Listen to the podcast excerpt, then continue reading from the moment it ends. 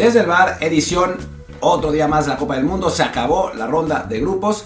Lo estoy diciendo ahora, aunque estamos grabando este, este principio de episodio antes de que se acabe. Ustedes cuando lo escuchen obviamente ya se habrá acabado, pero nosotros decidimos dividir en dos la grabación y eh, estamos eh, pues hablando después de la dramática finalización de la ronda del grupo G. H, ¿no? H. Sí. Del grupo, del grupo H, donde pues sorprendentemente el que menos esperaba que calificara, al final de cuentas fue el que calificó. Y bueno, yo soy Martín del Palacio y me acompaña como siempre Luis Herrera. ¿Qué tal Martín? ¿Qué tal gente que acompaña siempre en Apple Podcast, Spotify, Google Podcast y muchísimas aplicaciones más? Por favor suscríbanse en la que más les guste y esperamos que la que más les guste sea Apple Podcast para que también ahí nos dejen un review de 5 estrellas con comentario y así más y más gente nos encuentre como deberían encontrar el canal de Telegram desde el Bar Podcast. Ya saben por qué, porque ahí avisamos de cada episodio, ahí les pasamos las columnas de Martín y no sé qué más hacemos ahí, pero a la gente le gusta que lo que hacemos y les conviene mucho, así que sigan el canal de Telegram desde el Bar Podcast. Hoy había como 100 personas entre las 9 y 11 de la mañana tiempo de México en el canal y yo no sé por qué, pero ahí estaban bien activas. A mí me sirvió mucho, me sirvió mucho el, canal porque yo venía regresando de viaje, eh, largo regreso desde Qatar, eh, y me, me, sirvió mucho porque me iba enterando de cómo iban los partidos. Eh, no voy a decir exactamente cómo, no eran necesariamente con los comentarios, pero me iba enterando y la verdad es que fue, fue muy útil, fue muy útil. En fin, eh, pues hablemos de, los partidos. Primero, ¿te parece si hablamos primero del, del, de Uruguay-Gana? Porque fue el que tuvo el drama al principio, ¿no? Sí, o sea, un partido que bueno, era la revancha probable para el equipo ganés, con toda la historia de 2010, ese partido cuarto de final que pudieron haber ganado por un, un, algo que era casi gol, que Luis Suárez le tiene con la mano, se marca penal, lo falla, no recuerdo quién ya, y después en penales Uruguay los echa con ese panenca de, de Abreu. Y bueno, hoy para Ghana el simple hecho de empatar le podría bastar para calificar. Y en los primeros minutos no solo estaban conservando el marcador, sino que además les marcan un penal por intervención del VAR. Y pues en lo que parecía el punto que ya llevaba a Ghana hacia la victoria y hacia avanzar a la siguiente ronda, se convirtió de hecho en el principio del derrumbe. Sí, la verdad, a ver, había una, un, un, asunto de, de, digo, que iba muchísimo más allá del, del partido de hoy, ¿no? Eh, y creo que eso le pesa muchísimo a Andrew Ayo, ¿no? O sea, se veía, pues yo diría que medio cagado a la hora de, de enfilarse. Manda su disparo demasiado, demasiado, pues, flojito y lo saca, lo saca el portero Rochet. Recordemos, digo, la famosa historia, Luis Suárez metiendo la mano en el partido contra Ghana en, los cuartos de final de 2010. A Samoa Guián tenía la oportunidad de meter el, penal del triunfo, lo falla y después en penales Uruguay avanza y elimina a Ghana con ese, con ese panenca del de Loco Abreu, ¿no? Entonces, obviamente eso estaba, pesaba en la cabeza de Samoa Guián, de, Samoa Guián, de, de Andrea Yeu, que no estoy seguro si estaba en ese equipo. Estaba en el equipo. Lo que no sé es si alcanzó a jugar ese partido. Estoy buscando el reporte. Me parece que. O sea, en el equipo sí estaba definitivamente. Pero en los reportes del el encuentro. Es que creo que dice Ibrahim Ayew, pero o sea, es, es, él, o sea, es, sí. el mismo, ¿no? Entonces, bueno, sí estaba, no jugó aquel partido, pero sí comentaron en la transmisión eh, que era el único, el único jugador del 11 inicial de Ghana que había estado en, en, esa Copa del Mundo. Entonces, evidentemente, pues sí, como que le pesó el recuerdo, aunque él no haya jugado. Yo tenía la idea de que qué poético sería que metiera el penal como Panenka y sospecho que él lo estaba pensando también y a la hora de la hora paniqueó, porque lo tiró realmente muy, muy mal, muy flojito, con muy facha falta de decisión. Como que sí, de repente el momento lo envolvió, él se, se apabulló, lo tiró muy mal, le paran el penal y en los siguientes minutos toda gana estaba, bueno, toda la selección, no sé, el país, estaban realmente desconcentrados con eh, muchas fallas defensivas que abrieron la puerta para que Uruguay les tomara la ventaja. Sí, dos goles muy rápidamente. Eh y bueno, esencialmente eso acabó con el partido, ¿no? Dos goles de Georgian Larrascaeta, que no había sido titular los otros dos partidos y se debe estar repitiendo mucho Diego Alonso. Ambos generados por Luis Suárez, sí. que está, estaba en su máxima expresión competitiva, que ya sabemos cómo es. Y, y bueno, de pronto Uruguay ya había hecho el, el trabajo, ¿no? Iba ganando 2-0. Del otro lado, ganaba Portugal 1-0 a Corea. Eh, porque además, el, el, bueno, ya después del 2-0 empat había empatado Corea, pero con el 1-0 Uruguay eh, cae el gol de, de eh, primero cae el gol de Portugal, después Uruguay se pone 1-0 y de pronto parece que, que, Uruguay lo tiene tranquilo, pero Corea empató. Así es, que vaya, no sabemos exactamente cómo coincidieron los, los, los, tiempos de cada partido, pero sí, digamos que en un margen de 3 minutos mete Uruguay el segundo, Portugal a su vez empata. Corea. Corea, sí, Corea, perdón, con gol de Kim Jong-un. Y lo que debió ser una señal de alarma para Uruguay de, ojo, si Corea mete un gol más y estamos fuera, pues parece que nunca le llegó ese aviso a Diego Alonso o decidió jugársela a que Portugal iba a aguantar porque Portugal es mejor, aunque Portugal ya no se jugaba nada. Y traía suplentes. ¿sabes? Claro, por lo demás, para Portugal el único peligro hoy era perder con Corea y que ganara gana, además con diferencia de goles de creo que combinada de 3 o 4. Entonces los portugueses no estaban presionados, no se jugaban el cambiar de rival para la siguiente fase. Entonces sí, la, intensidad con la que entraron a este partido evidentemente fue menor. Y era para Uruguay el momento de decidir, bueno, tenemos en, este momento la ventaja, pero es una ventaja muy corta, hay que buscar el tercero y en cambio, pues sí, Diego Alonso echa el equipo atrás y ahí se empieza a venir ya todo para abajo. Mientras tanto, yo creo que Luis estaba viendo el partido de Uruguay, yo estaba viendo el otro, el de Ghana, el de Corea-Portugal, y Corea intentaba, pero la verdad es que no le daba, ¿eh? O sea, no se veía como, no, no es que hubiera generado realmente ninguna de peligro, de hecho cero de peligro en, en todo ese tiempo. Yo, yo lo estaba viendo esperando que pasara algo para que fuera divertido, o sea, el, me convenía el gol de Portugal porque en la quiniela había puesto 2-1 Portugal. Eh, pero bueno, si metía gol Corea, quería ver qué pasaba con Uruguay. Había, había por ahí intereses propios eh, completamente banales de mi parte. Pero Corea no, llegaba, no llegaba, intentaba, intentaba. Al final estaban cansadísimos, el, entrenador mandó 800 cambios. Hasta que de pronto, en el, faltando dos minutos de compensación, Portugal, que hay, que hay que decirlo, siguió buscando, hizo cambios para tratar de ganar el partido. O sea, no es que los portugueses se conformaran con el empate, ni mucho menos, ¿no? Siguió buscando y en una, o sea, en una, un corner a favor, me parece, un tiro libre, creo que un corner a favor, re, rechaza Corea, la agarra Son y se escapa él solo contra cinco portugueses, recorre 60 metros tranquilamente, los atrae todos y toca exactamente de manera milimétrica a Uyo Wan, el jugador del, del Wolves, que mete su primer gol del año. Ja. Su primer gol del año y con ese, ese gol, pues pone a Corea 2-1 sobre Portugal. O sea que estaba escrito en el destino que un jugador del Wolves iba a meter en este mundial su primer gol del año. Eh, sí, y que iba a darle paz a, Mal, a equipo, además. Maldita sea. Hasta en eso nos golpea la Copa del Mundo Maldita esta sea. vez. Este mundial fue horrible, horrible. Claro, cuando comienza este gol cae al 91, ya faltando más, un partido que tuvo menos compensación que el de Uruguay. Digo, no sé si estaban con, con delay o simplemente arrancó más tarde el Uruguay. Que Arrancó más tarde el Uruguay, Porque, porque- sí, cuando, cuando cae el gol de Corea, lo que yo veía es que el, Uruguay estaba aún como en el 86, 87. Sí. Y además se dieron 8 de compensación. Yo creo que fue yo- incluso antes, pero bueno. Porque sí, ya la, la cara de Luis Suárez eh, llorando, la pasaron en la, en la pantalla un montón de veces. Todavía no se llegaba al tiempo de compensación. Fue en el 87, porque yo le cambié justo en ese momento, dije, se acabó esto, vámonos al otro partido. Y sí, lo que pasó fue que en el primer tiempo habían compensado También. 6 minutos, creo que en el de Uruguay Sí. gana, y 0 en el de Portugal. Sí, porque en el de Uruguay gana tuvo el problema del, del VAR para el penal que le dieron a Gana. Creo que también hubo una lesión, no recuerdo de quién. Entonces, sí, eso demoró bastante ese partido. Demora también, por tanto, el, el arranque del segundo tiempo. Entonces, sí, Uruguay tuvo unos 15 aproximadamente, poquito menos, para reaccionar. Les digo, la, la cara de Luis Suárez era, era un poema. Seguramente va a ser carne de meme y lo van a ver en muchos tráficos en internet estos días el público también desolado en cuanto se enteran de todo. Y sí, ya entonces intenta Uruguay personal. Además, poco antes de ese gol de Corea, había, había ocurrido una jugada polémica en la cual el VAR llama al árbitro para ver si había penal sobre Cavani.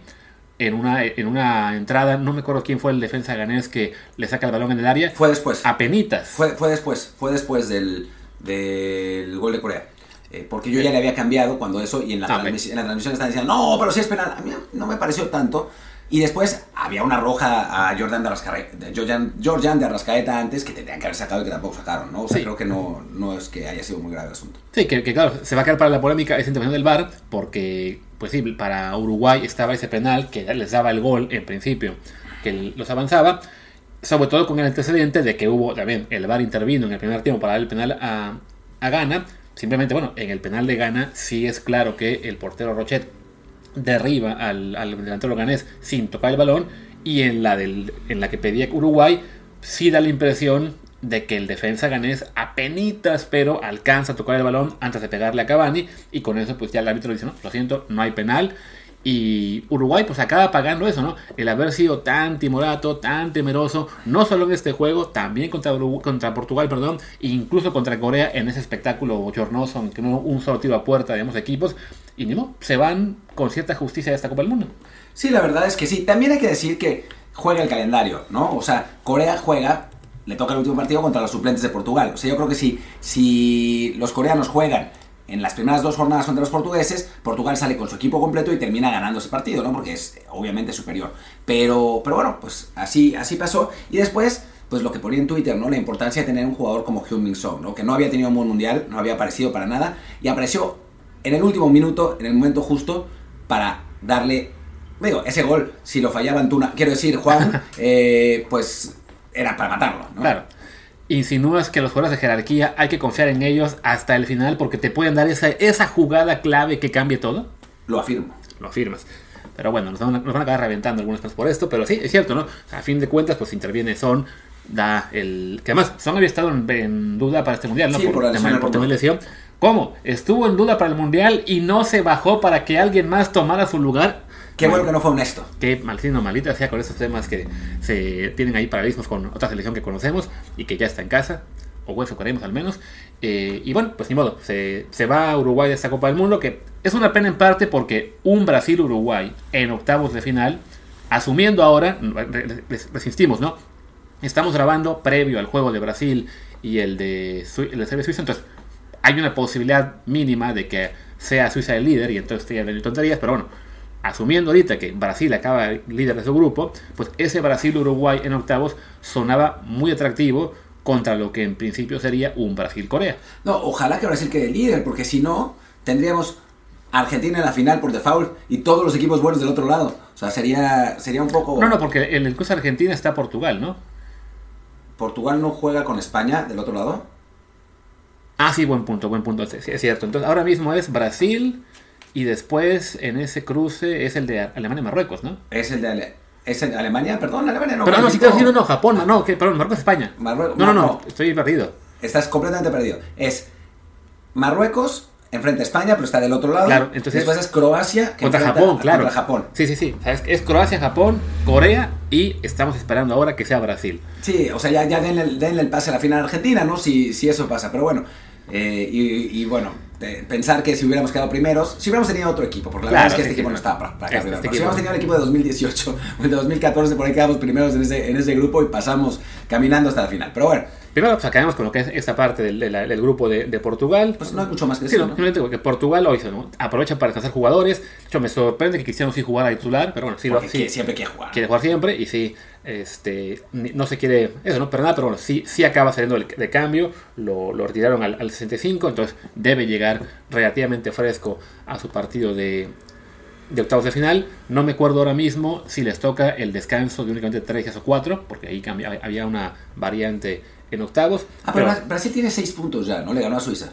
Sí, pero Brasil puede caer en 6 y también Suiza. Entonces, hay como, como el primero es diferencia de goles, o sea, hay un hipotético en el cual Brasil pierde con Camerún 2-0 2-0 y Suiza gana 2-0. y Suiza gana 3-0 o algo así. Ah, Entonces, digo, sí está muy difícil. ya está muy complicado, pero vaya.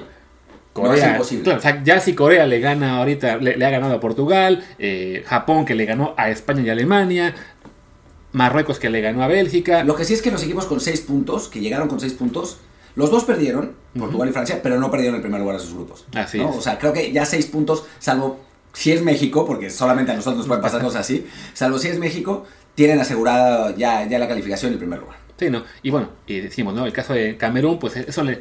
Si no esperanza, bueno, sí, eso esperanza, motivación de, miren, ya vimos a Túnez ganarle a Francia, ahora a, a Corea ganarle a, a Bélgica, o sea, alguna chance, a también que me falta, a Japón ganarle a España, o sea, para Camerún, digo, ya estoy hablando de algo que ustedes, con los que me están escuchando, ya sabrán, pero bueno, ahí quedaba por lo menos esa motivación, y también para Brasil el saber eso, ¿no? Que bueno, no, no, no podemos salir solo a pelotear porque estos equipos vienen muy motivados. Ya ahí sí suena cliché, pero bueno, las asistencias se han acortado. La, la gente que reclamaba, pero es que mira, tienen a europeos en todos, o sea, no, tienen a Alemania o, a- o- o Bélgica a sus jugadores en equipos europeos, todos equipos top. Bueno, sí, están perdiendo ante selecciones que también tienen a muchos jugadores en Europa y por eso ya compiten más, ¿no? Nadie espera ni que Marruecos, ni que Japón, ni que Corea eh, ganen el Mundial, pero ya están mostrando que en un partido de Copa del Mundo de, de fase de grupos sí le pueden competir de tú a tú y ganarle a las potencias cuando se bajan un poquito del ritmo. El swing entre Suiza y Brasil tendría que ser de 4 goles. O sea, Está Suiza complicado. tendría que ganar 2-0 y, y Brasil perder 2-0. digo, complicado, sobre todo porque además Serbia y Suiza ahí, pues sabemos que hay un Sí, tema complicado, pique de terror, del cual hablaremos en unos minutos, pero bueno, pues hagamos una pausa, regresamos con lo que será ya el comentario grabado dentro de unas 5 horas del Brasil y Camerún y Suiza- Suiza-Serbia. Volvemos a la pausa y hablemos ahora. Bueno, volvimos nosotros de la pausa, ustedes lo escucharon por 3 segundos, pero nosotros tardamos 5 horas. Eh, vamos ahora con los partidos de la, de la noche, que bueno, la noche de aquí, ¿no? O sea, y de Qatar, ¿no? La noche de, de México, que sigue siendo de día. Y bueno, las posiciones fueron como las esperábamos, pero los resultados no necesariamente. Eh, primero, pues arranquemos con Brasil, que arrancó también con suplentes, no con todos, o sea, jugaron, jugaron varios titulares, pero, pero sí salió con, con varios suplentes también. Jugó Martinelli de inicio, jugó Rodrigo de inicio, jugó Anthony de inicio, jugó Dani Alves, que se convirtió en el primer jugador de Pumas desde 2010 en, en estar en un mundial. Eh, Aunque, ahí, ojo, lo de, lo de Gallardios es... Pero firmó con Monterrey. O sea, sí, pero llegó al Mundial como jugador de Pumas. No, en la lista yo. del mundial aparecía, aparecía como Monterrey. Sí, eso habrá que verlo después. Pero bueno, digamos que había jugado el torneo con Pumas, es una cosa ahí ah, rara. Yo- pero yo me acuerdo que, o sea, por, por eso lo puse, porque me acuerdo que estábamos ofendidos en Ya. 2018 porque aparecía como jugador de Monterrey. Pero bueno, el caso es que Brasil jugó con Camerún y perdió. Sí. Tío, y que además fue un, tío, un partido en el que de todos modos perdió con, a- muchísima suerte por la Camerún, porque en realidad Brasil de todos modos dominó gran parte del primer tiempo y, la segunda mitad. O sea, el primer tiempo fue una barrida brasileña, simplemente nunca entró el balón. Ya en el segundo, al final, este, pues Brasil se conformó, se sabía eh, seguro en el primer puesto. Camerún intentó un poquito más, se encuentra el gol ya muy cerca del final, eh, con un remate de Ubacar al 92, y el idiota se quita la playera, tenía ya una amarilla y se va expulsado. Lo cual, aunque alguna gente en Twitter no lo entiende, pues le quitó a Camerún la última chance que le quedaba, porque en ese punto, como estaban los partidos, Camerún sí requería ayuda de Serbia, que metieran un gol los serbios, pero también ellos necesitaban meter uno para que, ahí sí romper el empate en, en goles con Suiza, que le hubiera dado a los suizos el pase por haber ganado el juego particular. Sí, eh, pero bueno, al final de cuentas tampoco pasó nada porque Serbia no empató. De hecho, no estuvo ni cerca de empatar. Sí. Eh, en en el, el segundo tiempo fue muy intenso, se agarraron a madrazos, se pelearon. Digo, el partido de Serbia, el de Camerún no hay mucho que decir, francamente. Sí, sí, Eh, sí, ¿no? Como- Brasil o sea, salió como con puros suplentes y bueno, con casi, casi puros suplentes, como decía Martín, y eso, ¿no? O sea, estaban ya nada más sobrellevando el juego, no les afectaba mucho el, el ganar o perder el partido, no estuvieron, o sea, si Suiza hubiera ido ganando, por ejemplo, 4 a 2, ahí sí había algún, algún peligro de que les ganaran el desempate por cuestión de goles anotados, pero sí, Brasil simplemente sobrellevó, se cuidó de lesiones, a sabiendas de que su juego de octavos de final es apenas dentro de, ¿qué son? Dentro de tres días, o sea, se juega el 5, Descansa poco. Así que es, un- es una jornada con muy poco descanso. Corea, en cambio, sí tuvo que usar a todos sus mejores jugadores. Entonces, bueno, es una pequeña ventaja para Brasil. No le afectaba mucho el tema de, de ¿cómo se llama? De, de perder el partido. Y, bueno, y con eso lo que sí se logró fue que por primera vez desde que, desde el 94, creo, ningún equipo hizo pleno en este mundial. No hubo uno solo que ganara los tres partidos. eh, y además fue el partido en el. Bueno, y con esto, solamente 5 equipos de 32 acabaron invictos y solo 5 sin ganar un partido.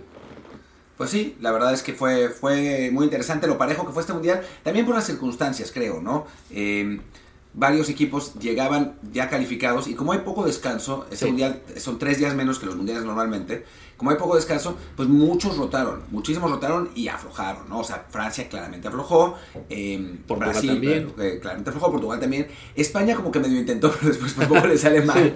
Eh, entonces, digo, Argentina no pudo, aunque bien hubiera querido, pero, pero le, tocó, le tocó jugar.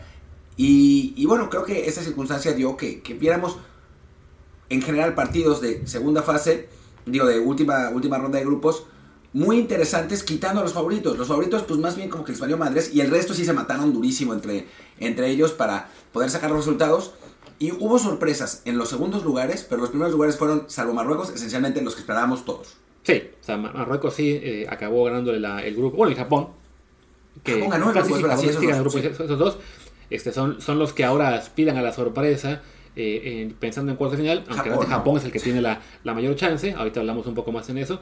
Eh, y bueno, sí, como decía Martín, los que se rompen la madre en el tercer partido son los que estaban ahí peleando por el segundo puesto, como fue el caso del Serbia-Suiza, un partido además que tenía pues, mucha historia detrás, por lo que son los jugadores suizos Albano Kosovares, que ya habían tenido pleito durísimo con Serbia hace un año o dos. Hay que explicar simplemente. Sí. Em, Kosovo es una, una región que estaba en la ex Yugoslavia, donde había muchísima inmigración albanesa, o sea, de Albania, que está ahí al lado.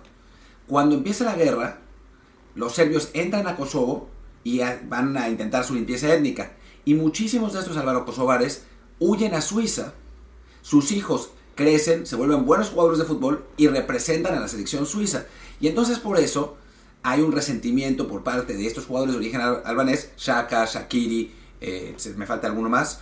eh, y, y entonces, pues hay mucha tensión cuando se enfrentan estos, estos dos equipos. Ya había pasado en 2018 que había ganado Suiza 2-1 y ahora volvió a pasar. Al final del partido se empujaron, se pelearon, se dieron de patadas. Y bueno, ganó Suiza 3-2.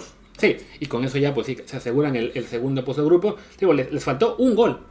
O sea, con un, o sea, ya, ya que cayó el gol de, de Brasil, si hubieran metido un gol más, hubieran quedado primeros y ahí sí descomponían un poco el, Horrible, ¿no? el, Un poco, el- el- el cuadro. horrible. Sí, porque básicamente le dejaban a Argentina un cuadro muy, muy asequible.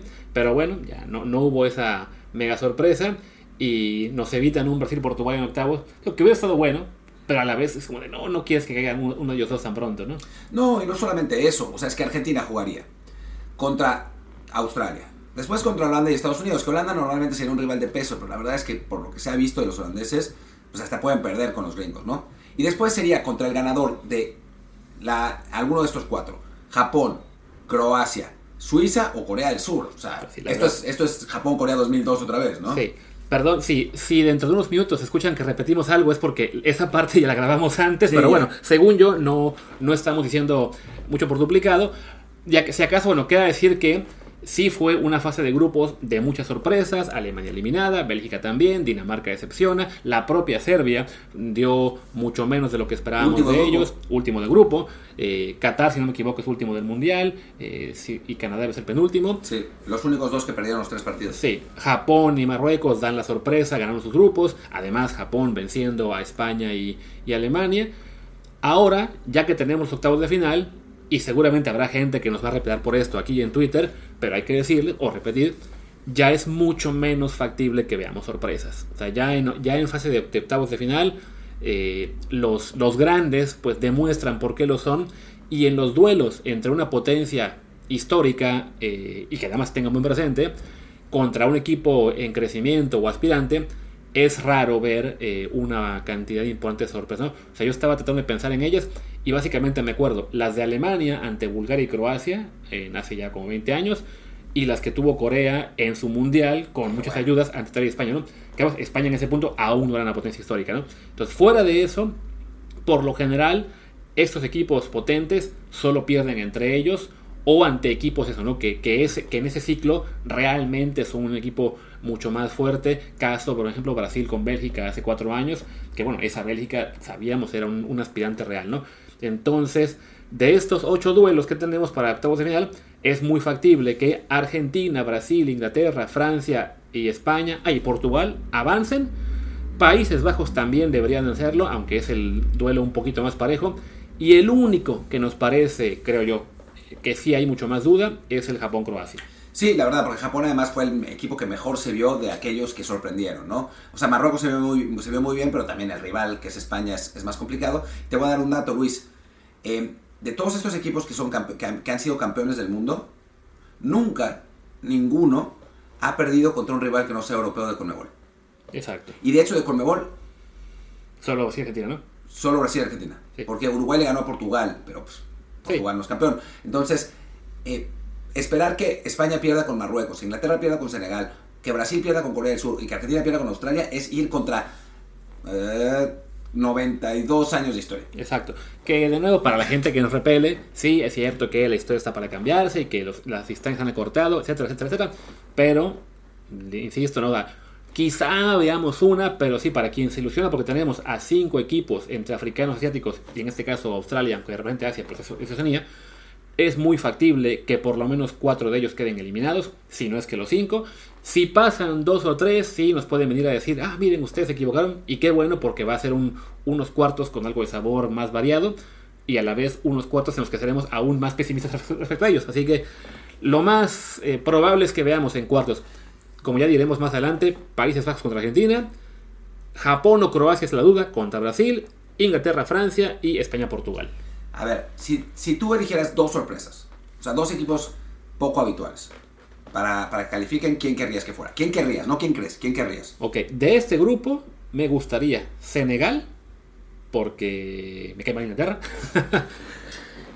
y es bueno, Japón en este punto puede hacerlo porque no es, o sea, porque el rival que tiene es el menos, este, ¿cómo se dice? Menos importante de los grandes, ¿no? O sea, ni siquiera es un grande como tal. Podemos considerar esas dos, ¿no? O sí, sea, yo creo que sí. Digo, porque Marruecos pues estaría divertido, pero le ganaría a España y eso no nos conviene a nosotros. no, no nos conviene eh, realmente, así que mejor que no les gane. Y, y sí, Corea del Sur la verdad es que pasó bastante rebote, o sea, no es que mereciera muchísimo el pase. Australia ni hablar, equipo horrible. Los gringos, no, no comment. No, nunca, nunca. Eh, Polonia, pero cero, o sea, que Francia les gane 8-0. a- Por favor. Y que, que Chesney no pare ningún penal, que le metan 5 penales, que Mbappé le meta 5 penales. Y Portugal-Suiza, pues que se maten, ahí sí, ya me da un poco lo mismo. Es eso, o sea, si tuviera que escoger dos resultados que quiero que pasen sí o sí, son Francia que golea a Polonia y que Países Bajos se echa a Estados Unidos. Los demás, bueno, ahí está. Yo estoy, estoy absolutamente de acuerdo. Bueno, yo, yo quiero que España le gane a Marruecos. O sea, me cae bien el equipo marroquí. Normalmente no lo quisiera tanto, pero Claro. a nivel negocio sí está Sí, no, negocio. Y bueno, a fin de cuentas, tú ya tienes el pasaporte, yo voy a obtenerlo en algún punto. Eh, quizá en el futuro digamos, no, ok, pues ya por México no se pudo, pero somos campeones del mundo, vi España. Yo ya fui, yo ya fui. Pero aún no eras español. ah, no era- aún, no era eras español. No, no era español todavía. No, no, ¿verdad? no. Tú eres español desde- después, no me acuerdo desde año, pero sí me acuerdo que yo, Ah. yo, yo ya vivía acá y, Sí, eso, sí. y el mundial fue antes. Aunque festejé con Plácido Domingo ese, Exacto. ese día, así que... Que eso es algo que Plácido lo- Domingo sí, fue como de, sé. "Uy, mejor no, Pero- pásame eso". bueno, en aquel entonces yo no era español y Plácido, Plácido Domingo no, era, no había sido, ha sido acusado de violación. Sí, así que... mejor no digas esas. No, mejor no presumir esas, esas am- amistades. Pero bueno, creo que ya acabamos con el comentario de Ya está. los juegos, así que pues, ¿qué más nos queda? Pasemos a lo que sigue.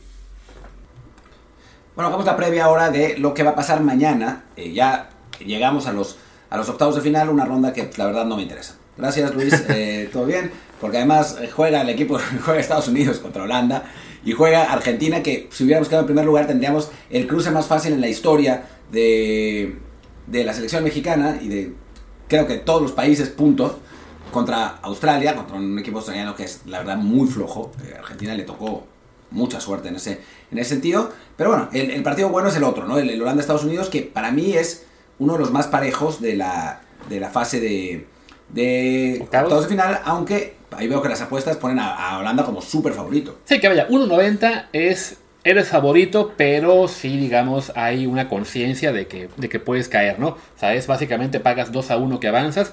eh, comparado con, por ejemplo, que Argentina contra Australia paga Argentina 1.20, eh, el Francia-Polonia paga, Francia 1.28. Pero sí, son los dos, los dos partidos que conocemos que está claramente quién es el candidato a vencer. Y bueno, Estados Unidos es un equipo que eh, lo, lo hará más apretado porque tiene igual, ¿no? Jugadores de mucha calidad, de que están en Europa.